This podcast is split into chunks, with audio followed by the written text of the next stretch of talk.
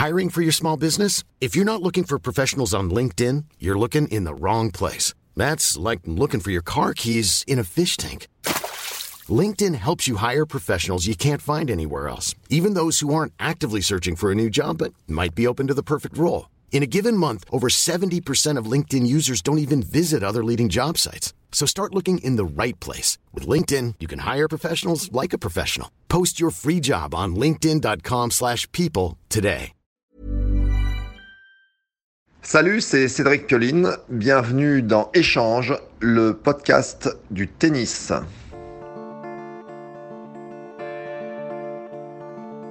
La première fois que je l'ai vu, je devais avoir 7 ans. J'adorais son style, technique pure, revers à une main sublime, une démarche et une raquette qui me fascinait. Tout ça lui a permis d'obtenir l'un des plus grands palmarès du tennis français. Individuel, atypique, caractériel, il ne laissait jamais indifférent. Il était l'une de mes idoles de jeunesse, je mesure donc ma chance aujourd'hui. Je m'appelle Antoine Beneteau, bienvenue dans Échange. Salut Cédric Pioline, est-ce qu'on se vous voit ou on se tutoie? On va se tutoyer quand même, ça va Antoine? Ça va, ça va, c'est vrai qu'on se connaît un petit peu. Euh, je me suis plongé avec grand plaisir dans, ta vie et, ton autobiographie et les interviews que tu as pu donner. Et on va commencer par le début et une adolescence pas facile à Paris. Euh, je crois qu'il t'arrivait de faire quelques conneries, comme on peut dire gentiment. ouais, c'est vrai, c'est vrai que j'ai j'ai eu, euh, d'ailleurs, c'est un peu une étiquette qui m'a collé à la peau, euh, cette étiquette de rebelle. J'étais un petit peu contre plein de choses. Et c'est vrai que quand j'étais ado, ça m'a ça m'a fait faire quelques quelques bêtises, comme on dit, les bêtises de jeunesse, voilà, qui ont été formatrices aussi d'une certaine manière. Mais c'est vrai que j'ai eu, euh, c'est marrant parce que j'ai eu, j'ai eu une partie en fait qui a été euh, difficile à cette période et une partie qui était euh, vraiment euh, superbe, heureuse, avec justement le sport, avec le, le racing, puisque je suis un, membre historique quasiment de naissance là-bas. Et donc c'était, j'avais ces deux ces deux pôles là qui, qui se bagarraient un petit peu. Et euh, c'est vrai que le, le, le, tennis, le sport, en fait, m'a permis de trouver ma voie et quelque part m'a mis sur la bonne voie. En fait. D'ailleurs, comment tu es venu au tennis? Très naturellement, très naturellement, mais mon parcours familial, c'est qu'en fait, mes parents sont d'anciens volleyeurs. Donc, euh, dans les années 60, le, la notion de sport professionnel qu'on connaît aujourd'hui n'existait pas vraiment. Et puis, bon, le, volleyball, c'est pas, ce n'était pas et ce n'est toujours pas un sport majeur, donc c'était pas possible euh, d'en vivre. Euh, et donc ils sont rentrés eux-mêmes au Racing Club de France par ce, par ce biais-là. Et naturellement, avec mon frère, on a été membre. Et voilà, comme, comme la, la Croix Catlan, c'est le sport dominant, c'est le tennis. Et que tous mes copains jouent au tennis. Euh, je m'y suis mis naturellement vers, euh, je sais pas, je dirais entre 4, vers 4-5 ans. Et en parallèle, j'ai fait beaucoup de volleyball, euh, où j'étais d'ailleurs plutôt pas mal. D'ailleurs, je pense que on se souvient de ma détente verticale qui était pas mal, donc qui vient, qui vient beaucoup du, du volleyball, où j'ai joué énormément dans le sable, ce qui développe cette, cette capacité. Et puis, et puis petit à petit, en fait, mon caractère a fait que j'ai préféré m'orienter vers euh, un sport individuel euh, voilà moi quand j'étais en équipe euh, qui en avait alors, tout le monde fait des conneries sur le sur le terrain mais ou des, erreurs mais c'est vrai que quand il y avait le voisin qui faisait une erreur je n'étais pas content. Et finalement le, sport individuel me permettait d'être centré sur moi. Donc ça a été ça a été un chemin naturel. J'ai lu aussi ici ou là qu'il y a la séparation de tes parents qui a été euh, quelque chose d'important pour toi dans ton enfance, mais qui a été formatrice dans ton développement. Oui, bah, je pense que euh, tous les enfants qui passent par cette étape du divorce, de, des parents, euh, ça a été quelque chose de... Moi, je ne pense pas qu'il y ait un âge meilleur qu'un autre. Moi, ça a été vers 11-12 ans. c'est, je pense que c'est un âge où on est en, vraiment en pleine construction, où on a besoin du père, de la mère. et, puis, et puis voilà, ça a été un choc parce que on est, euh, on est encore un peu dans le monde imaginaire à cet âge-là, et puis évidemment, on arrive dans la réalité euh, petit à petit parce qu'on mûrit. Euh, mais ça fait un choc d'un coup de se dire, voilà, il n'y a plus, il a plus le, le, schéma familial à la maison. Et puis, puis voilà, mais bon, c'était quelque chose avec mon frère sur lequel on n'avait aucune action, je dirais, aucune possibilité de réagir. Donc, on a subi d'une certaine manière. Euh, c'était la décision de nos parents. Euh, on l'a bon, respecté. Et puis finalement, euh, comme toujours, la nature humaine fait qu'on arrive à s'adapter, on trouve un chemin. mais c'est vrai que pour moi, il y a eu, des, répercussions puisque j'étais plutôt bon à l'école jusqu'à ce moment-là. Et c'était un peu le moment où j'ai coulé. Donc, heureusement qu'il y a eu le sport. Il y a eu le sport à côté qui, a été un pôle important dans ma vie et puis qui, l'est toujours. En fait, j'ai fait, euh, j'en ai fait un métier. Donc, du coup, il y a des petites conneries qui sont faites. Est-ce que tu peux nous en raconter une? Est-ce qu'il y en a une qui est racontable? Qu'est-ce qui est racontable euh, dans les conneries que j'ai faites euh, bah Déjà, je me, je, me, bah, ouais, je me comportais pas très bien, on va dire ça comme ça. J'étais. J'étais, je me suis fait virer de, de plusieurs écoles. Ça, c'était pas donc ma mère s'arrachait les cheveux et je peux, moi-même qui suis euh, père maintenant, je peux, je peux comprendre beaucoup mieux maintenant ce par quoi elle est passée. Donc, euh, ça a été, euh, ça a été un moment, je pense, difficile, difficile pour elle, avec plein d'interrogations. Qu'est-ce que j'ai fait encore comme bêtise ouais, enfin, ça tournait beaucoup autour de, l'école, autour de, en fait, une, forme de, de de rébellion et de contestation de l'autorité qui faisait que voilà les, schémas établis, euh, à savoir que à l'école, bah, c'est le, prof qui dirige, que c'est le directeur de l'école qui dirige, que sur un terrain c'est pareil, que euh, donc j'étais un petit peu rebelle par rapport à tout ça et évidemment ça a fait grincer certaines dents à certains moments et bon, je pense que j'avais un bon fond, donc du coup, on me pardonnait quand même pas mal de choses. Euh, et bon, puis, puis je m'en voilà, suis sorti, heureusement. Et on va voir que cette rébellion ou cette euh, façon de ne pas se laisser faire va te suivre un peu toute ta carrière. Mais très vite aussi, euh, j'ai lu que tu avais eu des relations compliquées avec la Fédération française de tennis au départ. Donc, tu te fais détecter assez jeune. Tu, tu, es un bon espoir très vite?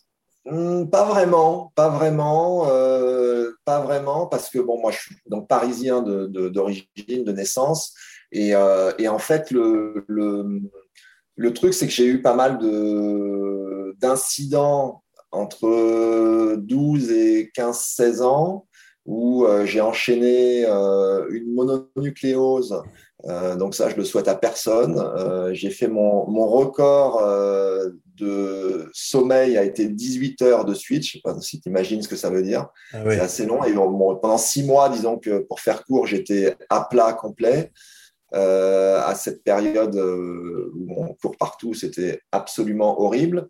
Et puis, pas très longtemps après, je me suis, euh, bah, au racing d'ailleurs, je me suis cassé la jambe, je me suis cassé le fémur euh, et maintenant, il y a prescription. Euh, j'allais rejoindre une, ma petite amie, euh, voilà. Donc, hum. j'ai, enjambé, enfin voilà, tout excité d'aller la rejoindre et je me suis cassé la jambe. Et malheureusement, bon, j'ai eu six semaines évidemment de plâtre, voilà. Et puis six mois plus tard, comme j'avais environ de 14 ans, il y a eu une radio de contrôle qui a, où ils se sont aperçus que j'avais dans, l'accident euh, consolidé, en fait écrasé, donc consolider le cartilage de croissance au niveau du genou. Et euh, évidemment, les, les, trois autres côtés, en fait, euh, donc la jambe cassée, il y avait un autre côté où il y avait un cartilage, et puis les deux autres de la jambe à côté continuaient à grandir. Donc, ils ont dit, mais c'est un gros problème parce que, a priori, bah, déjà, il faut l'opérer. Mm-hmm. Deuxième chose, il est euh, mort pour le sport et encore le, sport de haut niveau, on n'en parle même pas. Euh, et puis, euh, et puis ça s'est merveilleusement bien passé, ce qui explique d'ailleurs les, toute ma carrière aussi et toute ma vie même, j'ai envie de dire. On m'a toujours dit, ouais, mais Pioline, il a cette démarche un peu nonchalante, un peu claudicante, tout ça. Et en fait, ça vient, ça vient de là. Donc, en fait, j'aurais dû être un peu plus grand. J'aurais dû faire, aller 1m92, 13 par là. Et, et donc ça a été ouais ça a été un ça a été un moment euh, ça a été un moment difficile et en fait à ce moment-là j'étais pas j'étais dans les meilleurs de la ligue en fait mhm. toujours euh, mais j'ai pris beaucoup beaucoup de retard et c'est que à partir de bah, juste après cette, euh, ces épisodes là vers 15 ans et demi 16 ans où je me suis dit d'une manière très euh, naïve, belle, belle, mais très naïve. Je veux être pro, avec en fait aucune idée de ce que ça voulait dire, euh, de ce que le métier impliquait. Et, euh, et donc là, j'ai commencé à m'entraîner tous les jours. Et donc là, là vraiment, j'ai rattrapé mon retard et je suis venu dans les tout premiers de, ma, de mon année. Et avec une finale au, championnat de France junior, perdu contre euh, Raphaël Pedros, un grand gaillard de 2 mètres euh, quelque chose. Euh, et, c'est là où la fédération m'a proposé, en fait. Mais disons que j'étais, dans une bonne dynamique, avec une bonne structure, justement, avec le Racing Club de France. Mhm. j'avais pas de j'avais pas vraiment de raison de, de, changer, même si il faut remettre les choses dans le contexte. Euh, parce qu'évidemment, on est en 2021, donc les choses ont beaucoup évolué depuis euh, maintenant, ça fait 30 ans tout ça. Bien sûr. Euh, et à l'époque, il y avait quasiment que le tube de la fédération, et c'était le, le rêve finalement de tout jeune d'intégrer la fédération, parce que c'était déjà une forme d'aboutissement. Et je ne sais pas pourquoi, moi j'ai senti d'une manière instinctive, je dirais, que c'était pas quelque chose qui forcément allait me convenir. Euh, et donc, euh, en fait, j'ai ce qui était, un, je pense, un cas un peu unique à l'époque. J'avais, j'avais décliné l'offre qui m'avait été faite et ils avaient été un peu choqués d'ailleurs parce qu'ils se disent, mais euh, enfin, personne refuse quoi.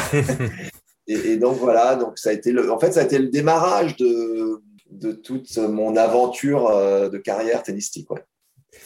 Et est-ce que tu penses que du coup, du côté de la, de la FFT, ils ont garder un petit, un petit côté euh, énervé, froissé à ton égard? Euh, ouais, il y a eu un, il y a eu une période effectivement où c'était un petit peu, euh, un petit peu chaud parce que euh, il y avait des règles. enfin, il faut des règles, hein, mais hmm. Sur la possibilité de venir s'entraîner à Roland Garros, il fallait avoir tel classement, il fallait avoir, enfin, il fallait, il y avait, quelques critères et que je remplissais pas forcément, mais je, je progressais tellement vite que euh, en fait le critère, euh, on va dire en vigueur au 1er janvier, comme à l'époque le, classement il changeait de que une fois par an quoi. Mhm. Euh, moi en deux trois mois j'avais déjà éclaté tous les tous les critères. Enfin je, perfais genre je sais plus combien 5 six classements au-dessus du mien. et j'allais tellement vite que j'étais un cas épineux pour eux parce que je rentrais pas dans les critères, mais en même temps euh, on ne pouvait pas m'ignorer. Mm. Euh, donc il y a eu un moment, ouais, un petit peu de, de, tension. Je pense qu'il s'était un petit peu, euh, je sais pas si, ouais, froissé. Je pense c'est le bon, le bon mot de, de mon choix.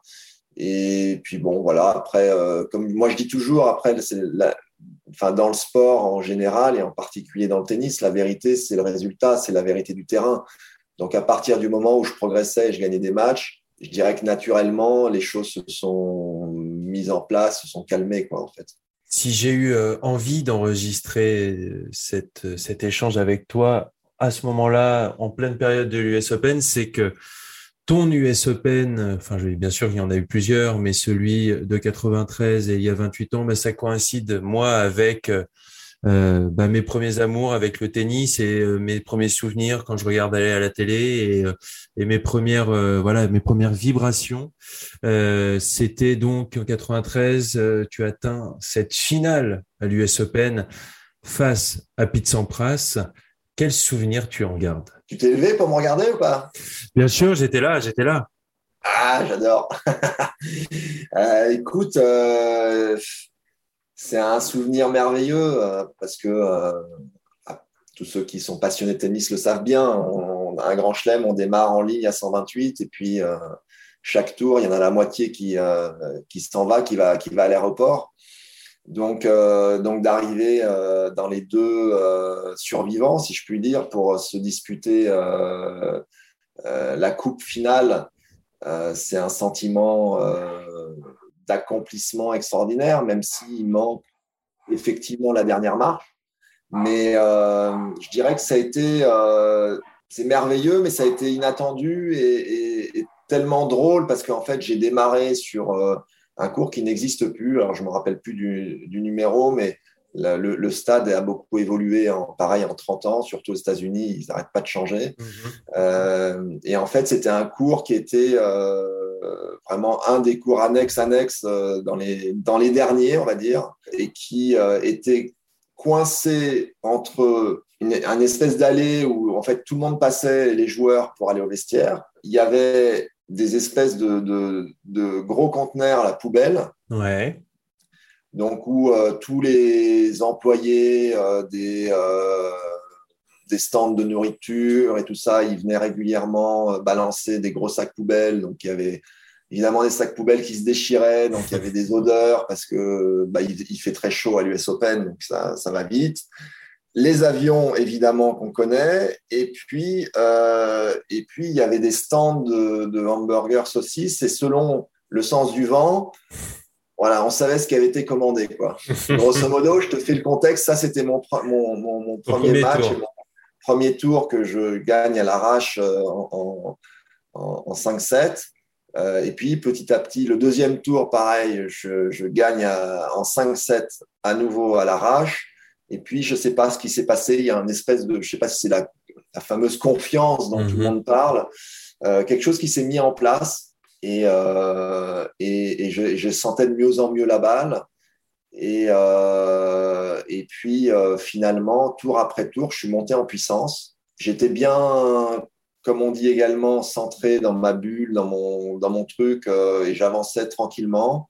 Et finalement, j'ai n'ai pas eu un tableau si favorable que ça, parce que j'ai quand même sorti des gros, euh, des gros, des gros noms, euh, comme Jim Courrier, qui était numéro un mondial à l'époque en huitième. Après, je crois que ça avait été Medvedev en quart, qui devait être 5-6e. à la limite, en demi, c'était un match sur le papier plus facile euh, contre Wally Mazur, mais qui était un mhm. sacré client et quelque part euh, aussi match euh, difficile parce que finalement. Parce que c'est une opportunité. Bah, je suis passé en, je suis passé en favori quoi. Ouais. C'est quand même quelque part plus facile d'arriver sur le cours et de se dire j'ai rien à perdre. Bon, si je joue, je sais pas, un top 5, je fais un bon match, je perds, bon, bah, a priori, intrinsèquement, le mec est plus fort que moi. Et d'un coup, euh, Wally Mazur en demi-finale pour aller en finale de l'Est Open où je suis favori, je suis mieux classé que lui. Je l'avais battu à Wimbledon euh, trois mois avant, difficilement. Euh, donc, donc, ça a été un match assez, avec beaucoup de pression, dur pendant 3-7 et en, passant à 2-7 1, il a, il a lâché. Et pour arriver à cette finale où euh, d'un coup, j'ai j'ai bah, jamais vu vraiment la, la ligne d'arrivée puisque le match a été quand même plutôt à sens unique. Mmh. Euh, où en fait c'est un match que j'ai, je suis jamais rentré dedans quoi. J'ai jamais, euh, j'ai été écrasé un petit peu. J'ai été écrasé par l'enjeu, par euh, l'ambiance très particulière, par euh, un truc euh, qui peut paraître étrange, mais l'arrivée sur le cours. Ok. il faut savoir que donc Aujourd'hui, ça a changé, c'est-à-dire que les vestiaires sont sous le cours central et il y a des mmh. couloirs privés euh, pour euh, arriver euh, jusqu'au cours. Mais à l'époque, c'était les, vestiaires étaient dans un bâtiment différent du cours central. Donc l'ancien cours, central, le, Arthur H. Ah, Arthur H Et donc il y, y, avait, je ne sais pas, je dirais 100 150 mètres à marcher pour arriver jusqu'à l'entrée euh, du stade, euh, enfin du, du, du, terrain. terrain. Et, là, c'était à l'américaine, c'est-à-dire qu'il y avait une haie de gens qui euh, étaient là pour nous accueillir, nous encourager. Donc nous, on avait le service de sécurité, les deux joueurs et puis, je sais pas, 7-8 bodyguards et, les gens qui hurlaient, quoi, comme un match de boxe. Tu traverses la foule. ouais, tu traverses la foule et, c'est euh, les gens sont surexcités. Enfin, c'est électrique, c'est incroyable. Et euh, c'est euh, You Can Do It, You Have a Frenchie. Enfin bon, c'était donc il y en avait. J'avais fait un super parcours, donc les gens étaient, je pense, séduits par mon style de jeu. le petit français, en plus, il n'y avait pas eu un français qui avait été en finale de l'US Open depuis, enfin de l'Air Open, tout simplement. Mm-hmm. on remontait à ouais, c'était après, après guerre, je crois, un truc comme ça. Donc c'était un événement quelque part et, et, euh, et ça m'a ça m'a vachement, euh, enfin je m'y attendais pas du tout, ça m'a vachement stressé. Et, euh, et puis quand on rentre sur le cours et qu'on prend, euh, alors maintenant il est plus grand le stade, mais déjà à l'époque c'était 15-16 000, mm-hmm. avec une, une, une architecture euh, un peu particulière, très, très verticale. Mm. Donc on, je sais pas, on sent les gens énormément et l'ambiance de l'US Open, elle est, elle est comme nulle part ailleurs. Elle est, il y a du bruit, c'est électrique, il y a cette moiteur, cette chaleur. Enfin, bon, c'est particulier. Et en fait, ça m'a un petit peu euh, malheureusement stressé. Euh, bon, avec Sampras qui, qui jouait. Euh, qui était exceptionnel. Exceptionnel et qui, de toute façon, était meilleur que moi sur le papier. Après, sur un match, ça veut rien dire. Hein. On, peut, on peut créer l'exploit mais euh, il m'a jamais laissé l'opportunité. Quoi. Il avait déjà l'expérience d'avoir gagné là-bas. Il, m'a pris à la gorge direct et, il m'a jamais laissé espérer en fait. Donc, mais bon, mis à part ce, ce, ce finish, euh, je dirais, euh, qui m'a laissé un petit goût d'inachevé, bien entendu, évidemment. Mais sinon, le parcours en soi, il est, euh, il est, il est incroyable. C'est-à-dire que quelque part, si je puis dire, je suis arrivé euh, je suis arrivé à New York en étant un bon joueur. Mais Et combien es mondial à peu près quand il arrive ah, Je suis déjà pas mal. Je suis, euh, je, crois, que je suis, bah, je suis tête de série 16. C'est pour ça que je joue euh, Jim Courier en huitième de finale. Mm-hmm. Mais si je, devais résumer, je suis arrivé à New York en étant no one, nobody. Mm-hmm. Et je suis reparti de New York en étant quelqu'un. Tu vois, en ayant un nom, en, en, m'ayant fait un nom sur la scène internationale et, même au-delà du tennis, parce que le Grand Chelem a, vraiment une portée euh, au-delà de, notre sport, euh, de par la médiatisation. Donc, donc quelque part, c'était oui, ça a été un événement euh, incroyable. Est-ce que c'est là que tu t'es dit, OK, je peux faire partie des tout meilleurs ou c'était déjà quelque chose que tu avais avant? C'était venu pendant, pendant l'année, en fait. Cette année 93 qui a été vraiment mon, mon, gros décollage, euh, puisque j'ai dû démarrer. Bah, j'ai toujours en fait eu une progression linéaire où tous les ans je progressais. J'ai démarré l'année 30 vers 30e et puis je finis 10 Mhm. Et, en fait, euh, je, commençais vraiment à être très régulier dans la façon dont je jouais et puis surtout à battre des très bons joueurs. J'avais battu Edberg, j'avais battu euh, euh, Medvedev plusieurs fois. J'avais à chaque fois que je, quand je perdais, c'était des matchs vraiment accrochés. Donc je voyais bien que j'étais pas très loin de ces joueurs-là. Après, le pas très loin, il peut vouloir dire aussi très loin dans, dans la différence, parce que mmh. s'ils sont devant, c'est bien qu'il y a une raison, euh, c'est qu'ils gagnent plus souvent les matchs, donc c'est qu'ils font les choses mieux. Mais euh, voilà, c'était hyper encourageant et, euh, et oui, après, c'est effectivement la croyance de se dire on, on peut appartenir à ce cercle, on peut mmh. arriver à ces résultats, on peut battre ces joueurs-là, mais surtout aussi gérer tous les à côté, à savoir la pression euh, de l'événement, euh, l'attente, euh, le, fait qu'on devienne de outsider à, à joueur à, abattre et que tous les joueurs sont hyper motivés parce que d'un coup, tu es un top 10 ou ce genre de choses. Donc, il y a, ouais, ouais, c'est venu, venu pendant l'année, je dirais. Mmh. Ouais, il faut savoir que tu parlais d'Edberg que tu bats à Monte Carlo, mais tu bats aussi Corda qui est cinquième mondial, tu bats Stitch qui est sixième mondial à Long Island. c'est vrai que et tout ça avec cette raquette Prince blanche qui a fait quand même la légende Pioline. Est-ce qu'il y a une histoire particulière avec cette, derrière cette raquette? En fait, c'est arrivé euh, par hasard. Vraiment. Donc il faut, il faut se rappeler que cette raquette, qui était donc un modèle de chez Prince, qui était le, nom du modèle, c'était magnésium, mhm. parce qu'elle était dans, dans, ce, dans ce, métal, était la raquette avec laquelle Pat Cash a gagné Wimbledon. Et en fait, euh, pour euh, ceux qui vont nous regarder, eh bien, euh, moi, j'ai démarré avec les raquettes en bois en petit ami. Mhm. Donc, vraiment, j'ai eu cette formation et puis petit et puis le d'abord le grand ami parce que ça a été on est passé du du petit ami au grand ami. Après, ils ont inventé le moyen ami. Et donc, il y a eu bah, de la, une espèce de folie de tous les constructeurs de raquettes. Euh, c'est parti dans tous les sens. Enfin voilà. Après, il y a eu les profilés. Enfin, il y a eu plein, plein de choses qui ont été essayées. Et il s'est trouvé que la, en fait, la, l'académie euh, dans laquelle j'ai été euh, justement quand j'avais 15-16 ans, donc on revient un petit peu en arrière, était sponsorisée par Prince. Ok. Et donc équipait, euh, moi j'étais dans les meilleurs de, de, de, cette académie, donc équipait tous les joueurs et joueuses qui, qui jouaient là. Et j'ai essayé euh, différents modèles. Euh, et en fait, celui qui m'a plu a été celui-là. Euh, quelque part, je me moquais un petit peu de, du look de la raquette qui n'était pas génial, on va dire. mais la raquette me convenait, j'avais une bonne sensation. Donc, en fait, j'ai continué comme ça.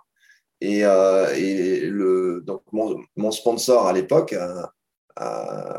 m'avait mis pas mal de pression à un moment pour changer de modèle parce qu'il voulait, enfin, il l'avait arrêté d'ailleurs à la construction mhm. et à la commercialisation.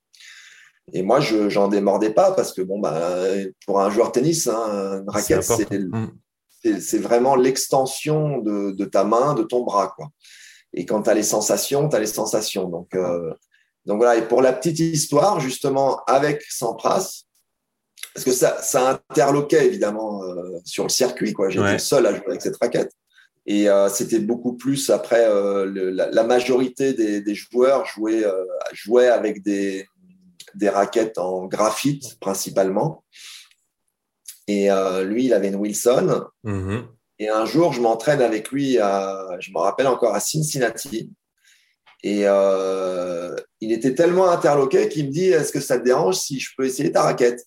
Et je lui dis, bah, écoute, il euh, n'y a aucun problème. Euh, et je lui dis, bah, puisque tu veux essayer la mienne, je vais essayer la tienne. Donc c'est drôle quoi, de, de se dire, euh, il y a deux très bons joueurs qui. Surtout que c'est deux raquettes iconiques, hein, parce que là, on parle de la Pro Staff de chez Wilson en 85. Voilà.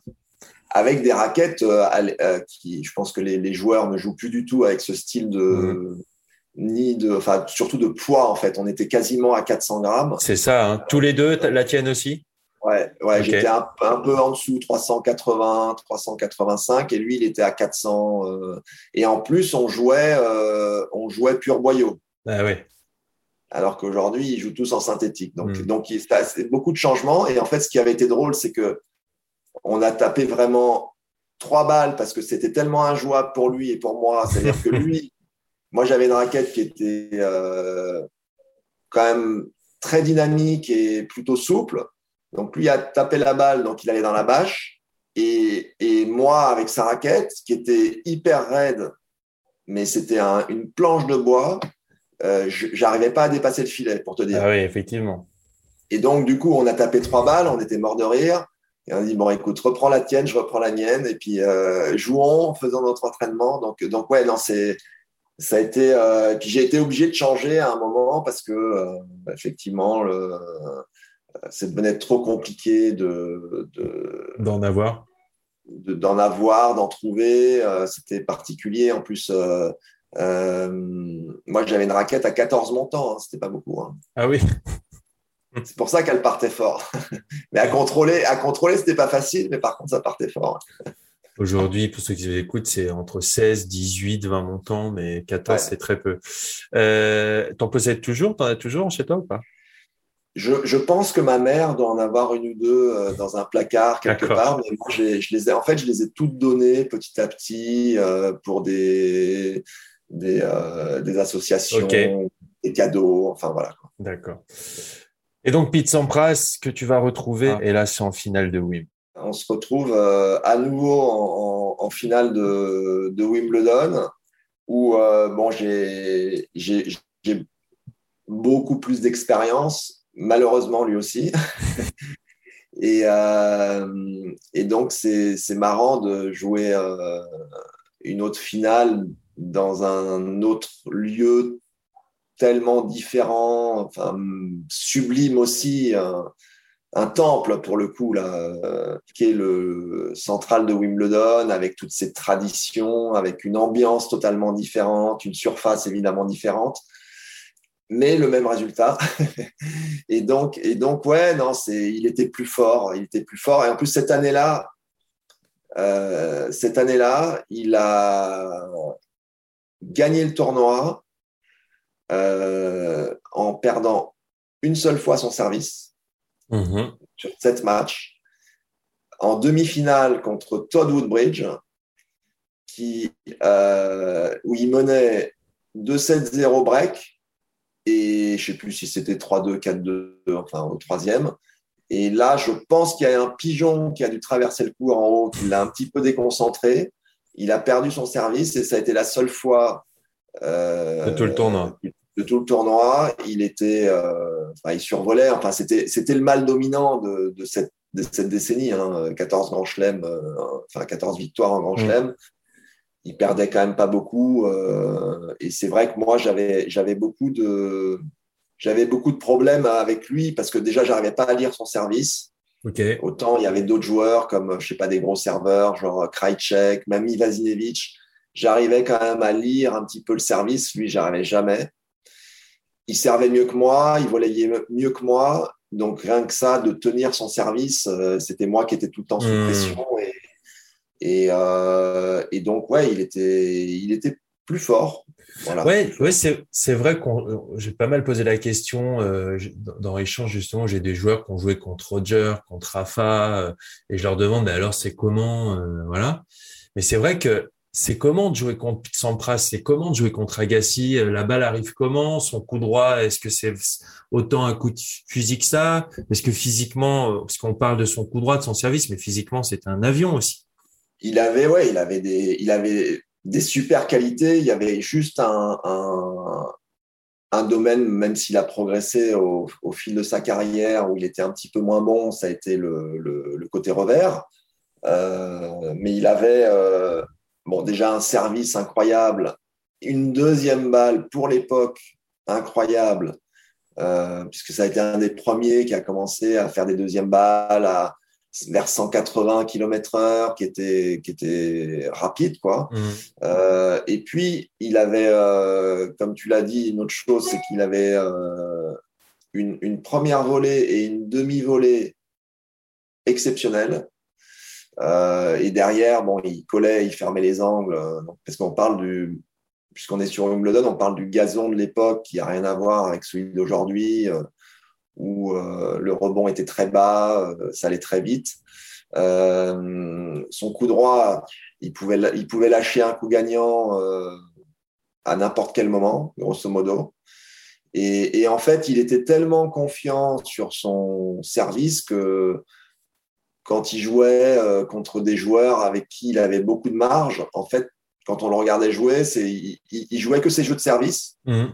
Il jouait quasiment pas le service adverse. Et puis d'un coup, quand on arrivait à 4 partout ou à 5-4 pour lui, il se mettait à tenir la balle dans le cours. Donc l'adversaire était un peu surpris en se disant mais qu'est-ce qui se passe? Parce que je gagnais mes services facilement un peu de pression, il montait au filet, euh, voilà, 0,15, 0,30, euh, break 6-4 ou 7-5, et puis euh, et puis après il s'envolait 6-2 quoi. Il dominait, ouais, il était, puis physiquement aussi, il a été très peu blessé dans sa carrière, il a eu un peu le dos, hein, plutôt sur la fin d'ailleurs. donc ouais, ça a été un, c'était un superbe, un superbe champion. Bien sûr, ta, ta, carrière ne se limite pas à ces deux finales en Grand Chelem. Euh, il y a eu euh, aussi euh, une demi-finale magnifique en 98 face à Correggia à Roland Garros. Euh, il y a eu euh, aussi le, titre à, Monte Carlo. Enfin, c'est c'est juste assez dingue quand on se plonge dans ta carrière. Ce qui dit aussi à quel point, voilà, on voit ces résultats, à quel point tu étais un joueur complet. Pas forcément sur surface rapide, mais aussi sur terre battue. Tu étais aussi capable d'être très performant. Quand on voit ton jeu, on peut on peut se dire que effectivement, alors pour ceux qui, qui, s'en souviennent, on pouvait plus comprendre que tu jouais bien sur euh, sur surface rapide parce que grand, puissant, euh, voilà, euh, capable de très très bien voler aussi, mais sur terre battue aussi, tu étais capable de, bah, je viens de le dire, de très très grandes performances. Ouais, ouais, ouais, j'ai eu cette, c'est un petit peu, je dirais la le parcours européen, français, européen, enfin latin quoi on grandit sur. Bah, c'était, je pense, un petit peu plus vrai il y a, il y a, il y a quelques, quelques. Enfin, à mon époque, euh, où on grandissait, on grandissait sur terre battue. donc, quelque part, quel que soit le type de jeu qu'on développait ou la morphologie qu'on pouvait avoir, on, on, grandissait avec et on avait l'habitude de, de, batailler, de, bah, de comprendre euh, la stratégie qu'il fallait développer. Voilà. Et puis, euh, et puis, et puis voilà, en arrivant sur le circuit international, euh, il y avait vraiment des surfaces très différentes que sont la terre battue, le gazon, euh, le, le, dur extérieur, et puis la surface indoor qui était beaucoup jouée sur le, le, le, green set indoor qu'on connaît aujourd'hui n'existait pas. Et on jouait sur des tapis, en fait. Il y avait des mmh. Taraflex, il y avait ce genre de choses. Euh, où c'était encore différent. Euh, donc, il fallait sans arrêt s'adapter. Je pense que c'était beaucoup plus intéressant parce qu'il y avait une, richesse dans les styles de jeu et ça te forçait vraiment à, devenir un meilleur joueur pour adapter ton jeu à des surfaces différentes. Aujourd'hui, je dirais que avec tout le respect que, je leur dois bien évidemment, euh, ça a été tellement uniformisé qu'il euh, n'y a pas beaucoup de changements en termes de vitesse, de hauteur. Donc, c'est plus facile, c'est pas le bon terme, mais euh, l'adaptation est plus facile en tout cas. Donc, donc oui, donc, donc moi, ça m'a permis de, de, me développer. Au début, le gazon, où j'ai eu d'excellents résultats la première fois où j'ai joué Wimbledon, je me rappelle que j'ai joué contre David Wheaton au premier tour, qui était un grand Américain euh, qui servait euh, super bien avec euh, un jeu à l'américaine hyper offensif, des toutes petites préparations, il prenait la balle tôt et tout ça. J'ai rien compris, il m'a mis une raclée et je suis quasiment sorti en me disant mais qu'est-ce que c'est que ce truc Moi, c'est pour jouer au foot le gazon, quoi. Je veux dire, euh, c'est voilà, quoi. moi, ça m'amuse pas. Euh, enfin, j'ai pas aimé, quoi. C'est dingue, j'ai pas aimé, quoi. Et puis, euh, avec mon, mon coach, euh, bah, la, tellement court la, saison sur gazon que l'année après, on, est, on, a travaillé. Et puis, et puis en fait, j'ai commencé à me dire, ouais, mais je peux bien jouer là-dessus. Euh, même si, bon, moi, j'avais des préparations plus amples que la moyenne, on va dire. Et, euh, et puis ça s'est adapté. Euh, comme j'étais plutôt relâché, plutôt un bon sens du jeu, j'ai commencé à prendre du plaisir. Finalement, si je peux faire un petit parallèle, toute mon, ma jeunesse avec le volleyball, de, de, de, pouvoir anticiper, de pouvoir même plonger, de tout ça, c'est quelque chose qui est possible sur, euh, plus facilement sur gazon parce qu'on se fait pas mal. Et donc, euh, et donc j'ai pris, euh, j'ai pris du plaisir. Et puis en fait, après, j'ai adoré. J'ai adoré. Mais oui, la, la terre battue, forcément que je, enfin, en tant que Français, on est obligé de se dire qu'on doit bien jouer sur terre battue. Quoi. On a Roland Garros, on grandit tous avec. On a ce, cette chance magnifique d'avoir un grand chelem à la maison. Euh, tout joueur français ou française rêve de bien figurer à Roland Garros, c'est de faire un beau parcours. Et je dirais que ceux qui ont vraiment des jeux qui s'adaptent pas euh, à la terre battue, ça doit être pour eux une frustration terrible, quoi, de se dire que le, grand chelem à la maison, on n'arrive pas à performer à notre niveau parce qu'on n'a pas le jeu pour. Ça doit être très dur. Dans ta carrière, tu es passé pour un, un joueur individualiste parce que un peu taciturne, tu montrais peu de choses Est-ce que tu comprends que les gens pensaient ça? Bien sûr, bien sûr. Euh, sur, le, sur le moment, c'est le, le, le, la position, je dirais, que j'ai adoptée parce que je voulais, j'étais tellement centré euh, sur moi, ma carrière, euh, progresser. Bon, il y a plein d'éléments que j'ai euh, négligés, vraiment. les relations que j'ai pu avoir avec la presse, les relations parfois que j'ai eues avec le public. ça a été quelque chose que c'était c'était pas euh, méchant dans le fond de ma part, mais ça a eu un évidemment il y a un ressenti en face. Et comme tu l'as dit, euh, il y a eu un, un, ressenti qui a été plutôt négatif à un certain moment. Et, et puis petit à petit, je pense que j'ai mûri, j'ai compris des choses, je me suis ouvert euh, et euh, ça a fait que il y a une relation différente qui s'est mise en place avec plein d'acteurs euh, et, et c'est vrai que c'est bah, déjà c'est beaucoup plus agréable, mmh. euh, beaucoup plus agréable et, euh, et beaucoup plus euh, satisfaisant, euh, surtout à partir du moment où moi, c'est vrai que pendant de nombreuses saisons, j'étais plutôt bien classé et quasiment tous les ans, je faisais quelque chose, un grand résultat. Quoi. Mmh. Donc, euh, donc oui, donc c'est, j'étais plus, j'étais exposé quand même.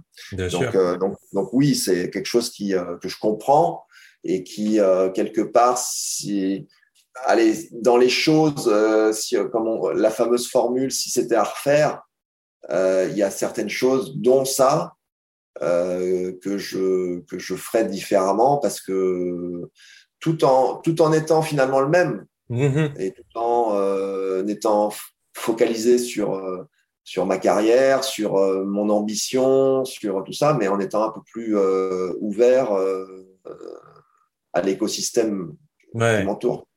Bah, c'est honnête parce que la, plus, la plupart des, des, des, des, championnes et des champions que j'ai interviewés m'ont dit bah oui, si c'était à refaire, je ferais pareil, je ne changerais rien. C'est assez honnête de le dire, je trouve. C'est vrai que tu avais du caractère parce que tu es capable, par exemple, les, les, les, fans de tennis connaissent cet extrait où tu es assez sec envers Marcelo Rios, juste après l'avoir battu sur le sur le cours euh, central à, Roland Garros. Tu étais capable aussi d'ironie. Je suis tombé sur euh, ton passage euh, sur le plateau de Thierry Ardisson où euh, manifestement les, les, les, relations à l'époque avec Guy Forget qui était tout neuf capitaine, je crois, de l'équipe de France de Coupe Davis où c'était peut-être un peu tendu et tu étais capable avec un petit sourire et l'œil qui frise d'envoyer quelques messages. D'ailleurs, je crois qu'Adriana Carambeu a été séduite ce soir-là. Et euh, tu te souviens de, de cette émission? Ouais, euh, pas, pas hyper clair, mais ouais, ouais, je, je me souviens à peu près. Ouais. Et donc, tu passes pour un joueur très individualiste, mais paradoxalement, enfin, pas paradoxalement, tu es quand même vainqueur de deux Coupes Davis en tant euh, que, que, joueur, en 96 à Malmö et puis euh, en, 2001 euh, en Australie. Deux rôles assez différents puisque en 96, tu es titulaire en simple et en 2001, tu es là plus pour le double avec Fabrice Santoro. Mais déjà, quel souvenir tu gardes de cette campagne 96 et notamment de cette finale remportée euh, en Suède euh, à Malmö? Bah, Magnifique, magnifique. Euh, c'est vrai que ça a été, ça a été une saison géniale, géniale parce que moi j'avais connu, j'avais connu déjà plusieurs capitaines. Mmh et en fait, ça a été le capitanat avec Yannick Noah. Et, euh, et, je dirais qu'il y a eu une espèce d'alchimie qui s'est mise en place. Euh, bon, déjà, formidable leader, euh, meneur d'hommes, euh, ouais. il a une énergie incroyable. Et puis lui, euh, il, est, il, était à ce moment-là, il n'était pas très âgé. Hein. Il avait 96, bah, il avait 36 ans. Donc, il était encore physiquement bien, il était avec nous. Enfin, même parfois, on se sentait un peu bébête parce que le mec était retraité et il était meilleur que nous sur certains secteurs, donc c'était, euh, ça nous titillait un petit peu. Et, euh, et en fait, il y a eu, euh, c'était finalement, très vite, ça a été clair. Moi, je pense que je pense que de mémoire, j'étais le numéro un. Le numéro un. Arnaud Butch, joueur numéro 2. Donc, les simples, c'est pour vous. Guy Forget, qui était plutôt sur la fin de carrière et en simple jouait moins bien, donc, euh, mais qui était toujours un, qui a été un formidable joueur de double. Il a été même numéro un mondial, associé à euh, Guillaume Raoux et, euh, et, Yannick Capitaine, quoi, grosso modo. Et puis on prenait un, enfin on prenait, il prenait, il décidait de prendre un, sparring ou un cinquième, voilà. Quoi. Oui, c'était assez clair. Et c'était hyper clair. Donc, il y a eu une espèce de dynamique où on est monté en puissance euh, au fur et à mesure pour euh, créer l'exploit de, de, battre la Suède chez eux, euh, où pareil, sur le papier, ils avaient une équipe plus forte que nous, avec Edberg, Anquist, c'était quoi, Culti, et je me rappelle plus du quatrième qu'ils avaient. et finalement, un scénario sur trois jours comme seul, je dirais, et, grand regret que cette formule de Coupe Davis ait, changé, mm. comme seule la Coupe Davis peut, peut en accoucher, puisque euh, on a eu euh, Edberg qui, bon, malheureusement pour lui, s'est blessé la cheville contre moi. Euh, voilà, ça a été, le, ça a été le, premier truc, donc il a été out. du coup, ça a été Culti qui est rentré. Et puis ce, ce dimanche, enfin, on mène de 1 après, le, après les doubles. Et, ce, ce, dimanche, euh, je, me demande s'il n'est pas historique d'ailleurs. Oui, bien sûr.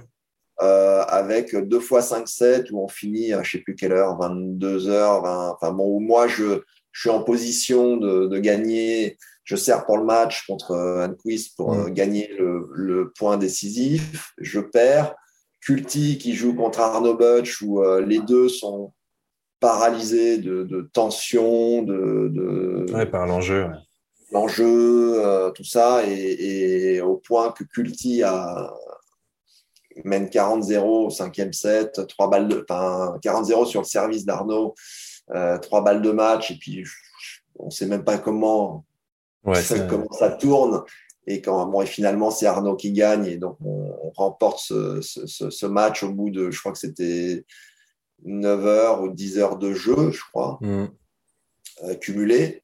Donc, c'est, ouais, c'était euh, l'émotion qu'on qu'on a, enfin, qu'on a ressenti particulièrement, évidemment, à la, à la, victoire finale, mais tout au long de la saison, avec cette, cette joie de se retrouver, d'avancer ensemble, où euh, il y avait finalement un super mélange entre nous qui étions plus jeune avec euh, bon Yannick capitaine et puis Guy aussi qui a amené à sa manière beaucoup d'expérience, mhm. beaucoup de, maturité et euh, un peu finalement une, transmission invisible, mais une transmission quand même euh, nous a nous a nous a fait voler quoi, voler, toucher le toucher le ciel quoi.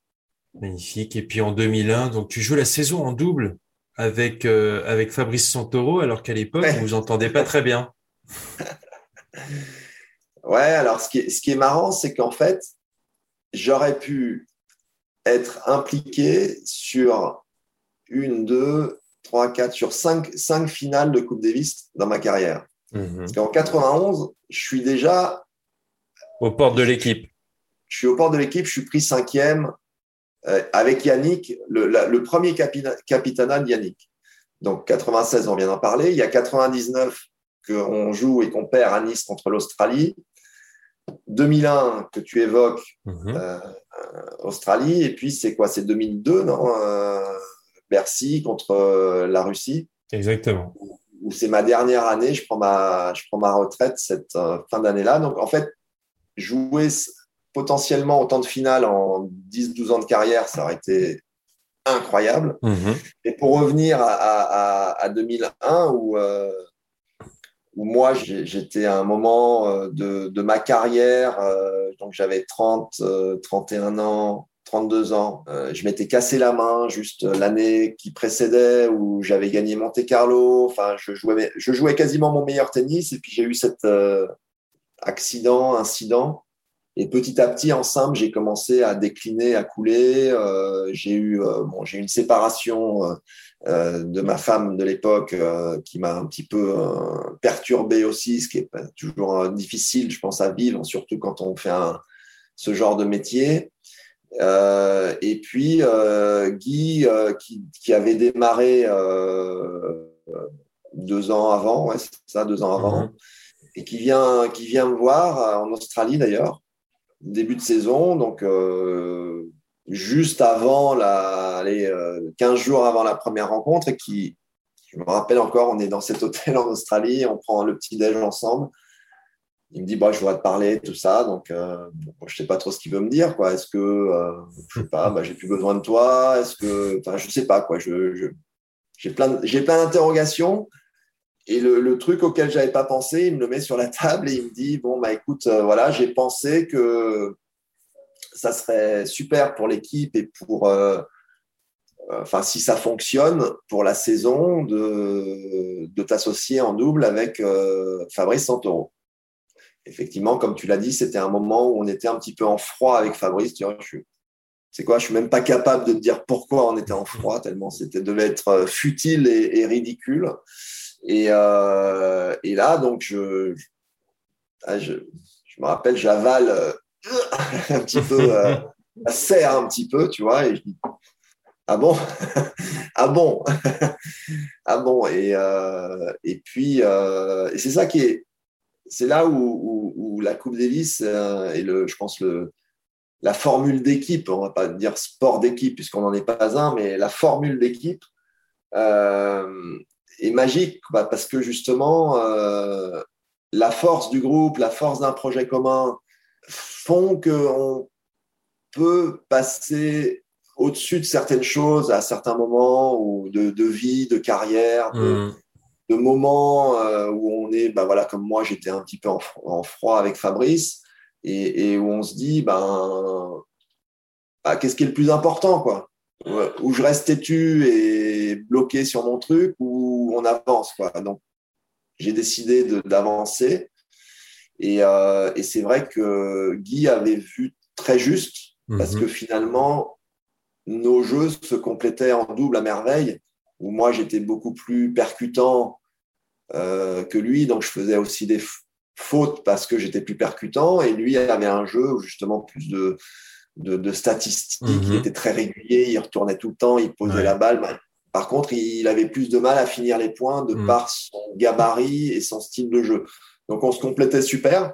Et oui, on a bien avancé jusqu'à la finale à Melbourne, qui a été magique aussi, ce qu'ils avaient fait là-bas, d'installer le, cours central en, gazon. Euh, c'était magnifique, une ambiance incroyable, comme, comme on peut vivre en Australie avec un public qui est, hyper démonstratif et en même temps hyper respectueux de, des deux équipes, euh, enfin d'équipes adverses pour le coup. Mhm. Euh, et, le double, ouais, le double qui a été, qui est toujours un point important en Coupe Davis, quoi. C'est, bien sûr très rare qu'il y ait une équipe qui tourne à 2-0 euh, le samedi, le vendredi, pardon. Donc le samedi, c'est le, le virage important, quoi. Qui est-ce qui va mener 2-1, quoi? Donc statistiquement celui qui mène de 1, il est quand même. Euh, en bonne position. Eh, eh il a quand même deux chances de, pour amener un point contre les autres qui ont. Il faut qu'ils gagnent les deux points. Quoi. Donc c'est, c'est, mais bon, ouais, non, c'est un souvenir. Euh, ça fait partie des souvenirs de, de, carrière qui sont, qui sont incroyables. Et c'est vrai que qu'on se dit aussi, euh, même au, enfin là, ça, on parle de il y a 20 ans. Hein, et, pour Malmö euh, un peu plus. Mhm. Euh, quand on croise des gens et que les, les, les gens nous en reparlent, c'est là où on voit l'impact que, que, ça peut avoir sur les gens. Enfin, je veux dire, euh, même dans une, dans une carrière ou dans une vie, d'avoir le privilège d'être reçu à l'Élysée par le président en place, président de la République, hein, je parle, euh, de remonter les Champs-Élysées en rockstar avec des, des, des, vraiment des, je pense, des milliers de gens qui sont là et qui, qui, qui, se déplacent, qui nous remercient, qui nous, qui nous fêtent, quoi. Euh, parce que nous, on est, euh, on est dans notre écosystème, euh, on fait hôtel, cours, on s'entraîne, on bataille le joueur de tennis est seul aussi avec lui-même tout au long de l'année. Mais on oublie, on oublie quelque part qu'il y a des caméras. On, sent le public, mais on oublie qu'il y a les caméras et que à travers ces caméras, finalement, c'est des, ce sont des millions de gens qui, euh, qui suivent.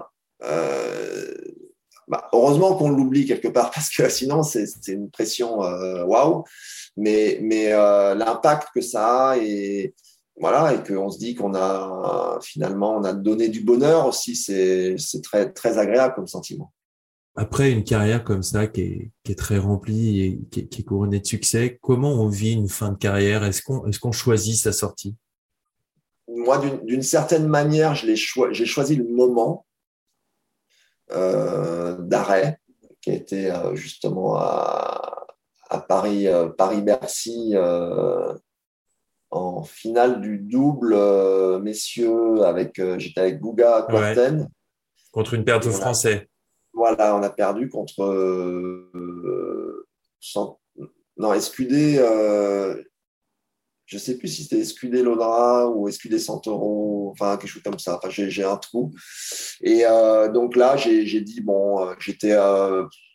J'avais compris que, que je ne serais pas concerné par la finale de la Coupe Davis contre la Russie, qui était quelques semaines plus tard dans ce même lieu. Mm-hmm. Euh, j'étais, je sais pas, centième, cent vingtième en simple. Donc j'avais vraiment, j'étais vraiment descendu euh, bas. Euh, j'avais 32, 33, 32, 33 ans. Donc faut ça, encore une fois se remettre dans le contexte. à l'époque, bien sûr. Les joueurs qui dépassaient 30 ans, c'était pas souvent. Mhm. Euh, par rapport à aujourd'hui. Et je me suis dit, bon, allez, me remettre à niveau, ça va me prendre euh, 5-6 mois, il fallait que je bosse physiquement, que du coup, en, étant centième, 120e, les tournois, bah, c'est, sont des plus petits tournois, éventuellement des challengers. Je me dis, bah, est-ce que ça a un sens pour moi? Et puis, je vais remonter, quand bien même je vais remonter, je vais avoir 34 ans. Hmm. Quel est le sens, quoi? Quel est le sens de tout ça? J'en ai pas trouvé donc j'ai arrêté. Euh, mais j'aurais, j'aurais, j'aurais préféré. Euh, en fait, ce qui, ce qui, le, petit sentiment désagréable que j'ai, c'est que il y a eu moi une espèce, une espèce de bascule entre 2000 où euh, je gagne Monte Carlo, je suis cinquième mondial, meilleur classement, je joue incroyable, je me casse la main. Et en fait, de ce moment-là, j'ai eu une rupture qui a fait que ça a été une, longue et douce pente que j'ai prise pendant deux ans jusqu'au moment où j'ai arrêté. J'aurais aimé euh, surfer sur, ce, sur, ce, cette année 2000 où je joue incroyable pour moi, voir jusqu'où ça m'amène et pas avoir ce pépin physique. quoi. Hmm. Est-ce qu'il est arrivé pour une raison? Ça, c'est une autre question.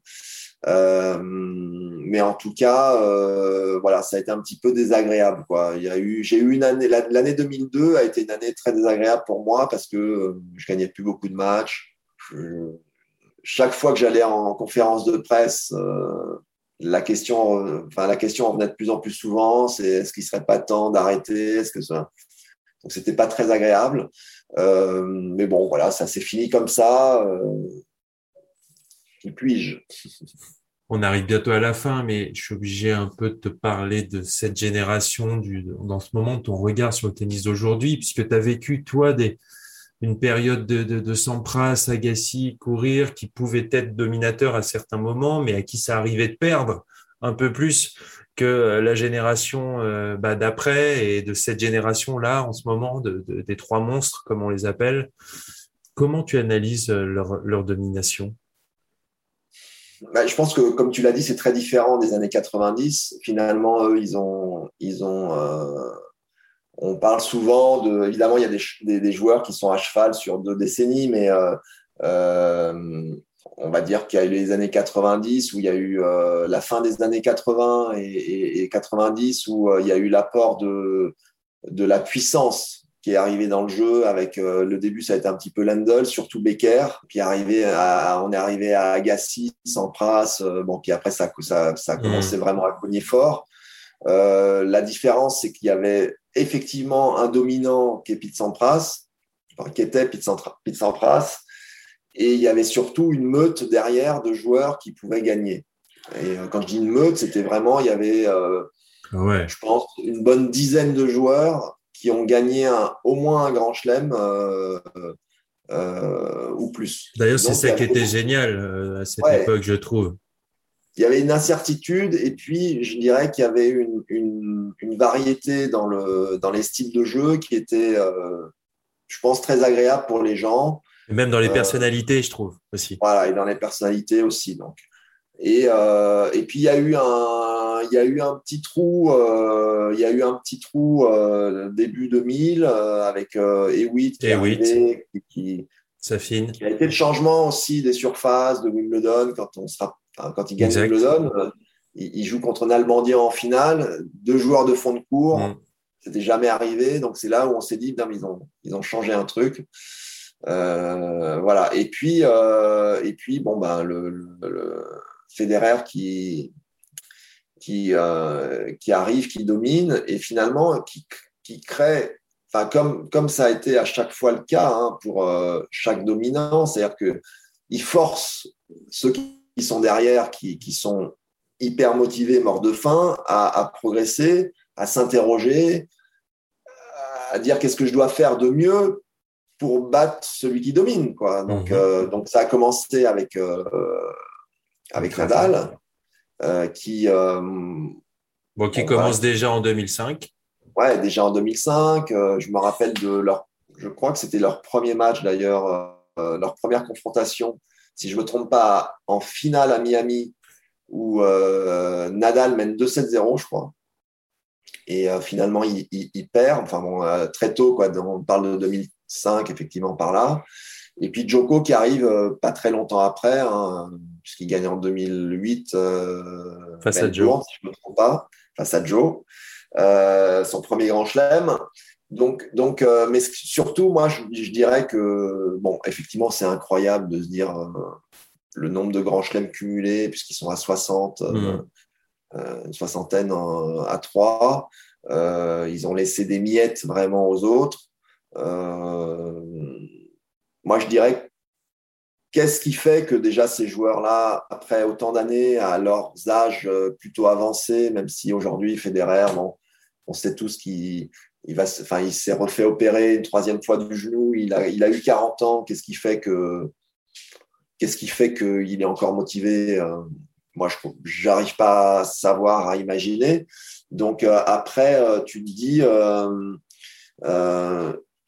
la façon dont, dont si, on, si on reprenait le, le, des vidéos d'il y a 15 ans, à peu près, de, de ces joueurs-là, quand ils étaient, enfin, quand je dis en début de carrière, mmh. en début de domination, puisque c'était déjà, ils gagnaient déjà des grands chelems. Bien sûr. Et qu'on, on, on, on, si on reprenait tous les, tous les 5 ans, tous les, à peu près, et qu'on a, pour arriver à aujourd'hui, je parle pas du Federer là qui, qui, mais il y a encore un an, un an et demi, quand il était euh, compétitif ouais. et qu'il n'avait pas de problème physique, de mon humble point de vue, joue beaucoup mieux au tennis aujourd'hui qu'il y a 15 ans quand il était numéro un et était ultra dominateur. Donc c'est pour dire à quel point ça a progressé et comment, à quel point ouais, ils ont fait progresser leur jeu. Et quelque part, moi, le, le, celui quasiment sur lequel je suis le plus admiratif de ces trois joueurs, c'est Nadal. Mm. Quand on prend Nadal en 2005, quand il gagne euh, Roland Garros pour la première fois, il n'a pas de service, il n'a pas de revers.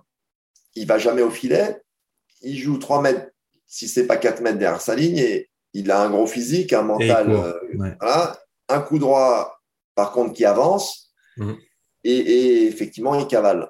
Et puis, euh, année après année, et au-delà de Roland Garros, Wimbledon, euh, Lind, enfin Lindor, ça a toujours, toujours, été la surface la plus compliquée pour lui.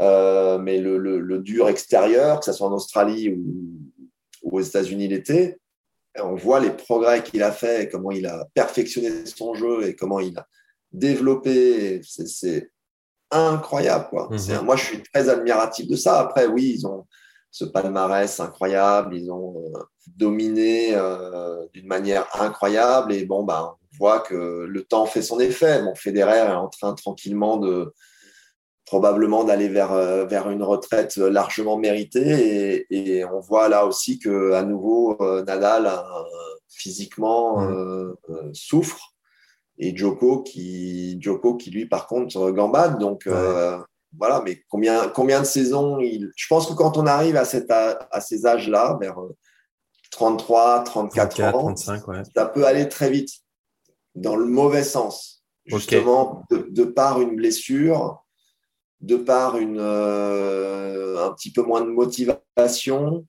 Euh, ce sont des joueurs qui ont, qui ont tout. Ils ont, ils ont accompli euh, des choses extraordinaires. Ils ont une reconnaissance mondiale.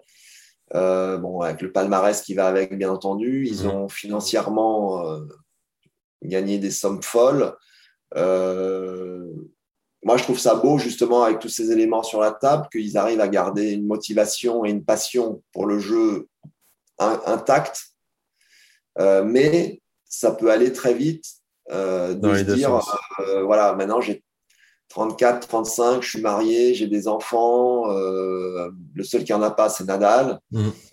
Euh, est-ce que, euh, enfin moi, à titre perso, je me rappelle que quand j'étais sur la fin, alors je me compare pas du tout avec ces joueurs-là hein, qui ont un palmarès bien plus nourri que le mien, mais ça a été surtout mentalement en fait. Mm. ah, il faut que je fasse ma valise pour aller à l'aéroport, pour partir. je pars encore de chez moi. Enfin, ça a commencé à me peser. Je pense que ce sont des signaux qui montrent que bah, tu arrives au bout. Tu n'as hmm. plus, plus, le gaz. Tu plus le gaz et que c'est le moment où il va falloir euh, dire au revoir. J'ai deux questions pour finir. Euh, tu as accompli de grandes choses. De quoi tu es le plus fier dans ta carrière?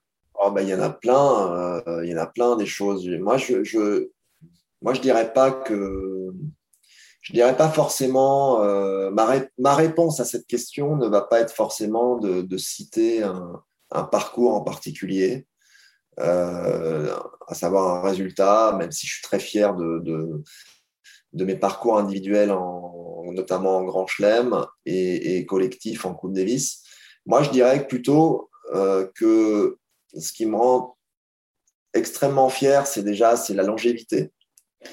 Euh, je pense qu'une une, une, carrière, ça se juge beaucoup, ou ça s'apprécie beaucoup par rapport à une longévité.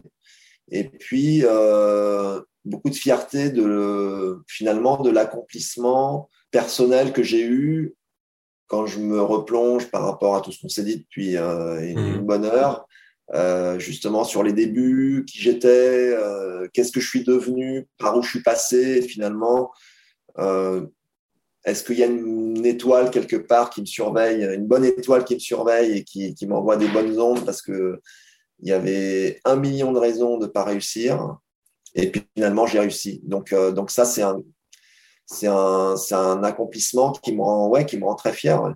Et quand tu regardes en arrière, euh, voilà, chaque champion a une rage pour réussir. Toi, tu l'as tiré d'où, tu penses? Moi, mon moteur et enfin, mon carburant a été euh, beaucoup le, justement la, ce, ce qu'on a évoqué, la, la rébellion. J'avais beaucoup de colère en moi pendant longtemps, euh, qui a été un carburant euh, très puissant, euh, mais très fatigant, qui est peut-être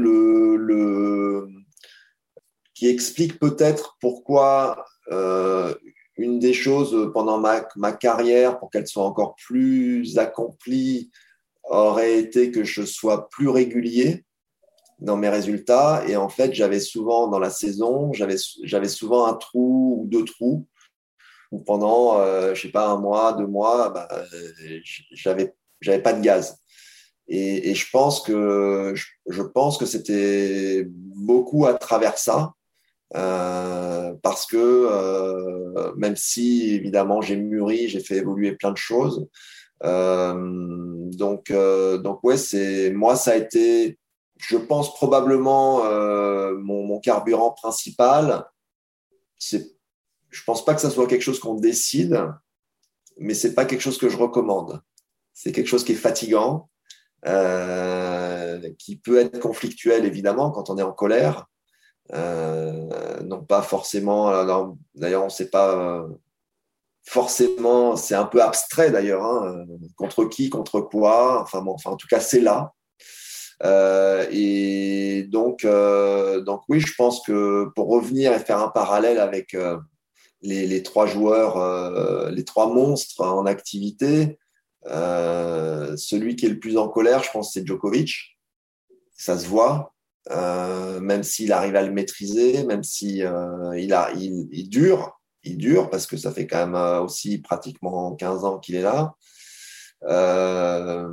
Mais quand tu vois euh, Nadal et Federer, euh, c'est pas l'impression que ça me donne, quoi. Que ça soit leur carburant. Donc moi, un, ça serait un, rêve de discuter avec eux de, de, ça parce que je pense que tout athlète euh, qui fait un parcours a une énergie particulière, mais je pense qu'il n'y en a pas qu'une seule. Donc moi, c'était la colère, il doit y en avoir d'autres. Euh, qui doivent être plus, paisibles.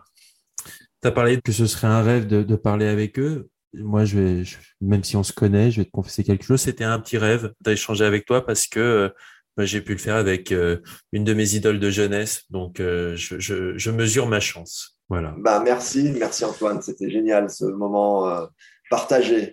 Merci beaucoup, Cédric. À très bientôt. Allez, ciao, ciao, ciao tout le monde.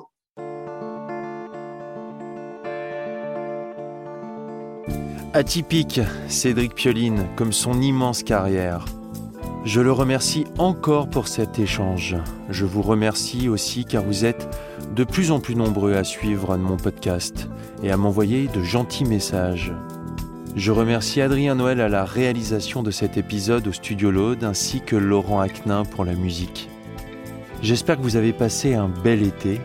À très bientôt pour un prochain numéro d'échange et d'ici là, eh bien prenez soin de vous.